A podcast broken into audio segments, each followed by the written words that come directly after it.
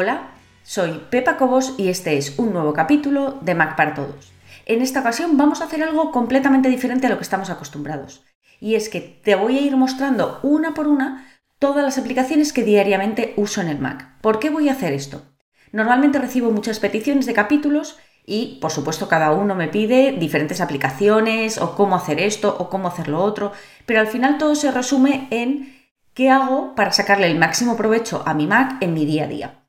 Así que lo que he hecho ha sido crear una hoja resumen con todo lo que abro, seguro que hay algo que se me olvida, pero con todo lo que abro diariamente en el Mac, tanto para trabajar como para la gestión de cosas personales. Entonces voy a ir uno a uno desgranándote cada uno de esos programas.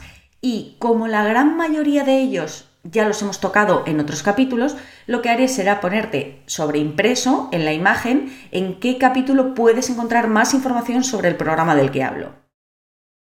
Va a ser largo, yo creo que nos va a ocupar este capítulo y el siguiente, pero va a merecer la pena. Seguro que descubres opciones que no sabías que estaban ahí y que te van a ayudar, como te decía, en la gestión del día a día de tu Mac.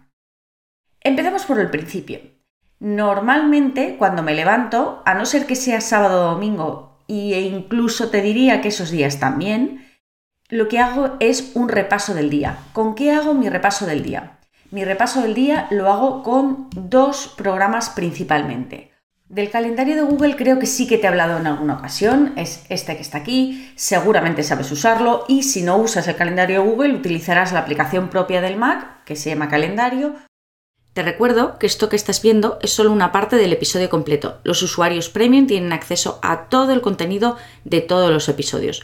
Puedes probar gratis durante dos días sin ningún compromiso y conseguir acceso a todos los capítulos de Mac para Todos. Solamente tienes que entrar en macparatodos.es barra prueba.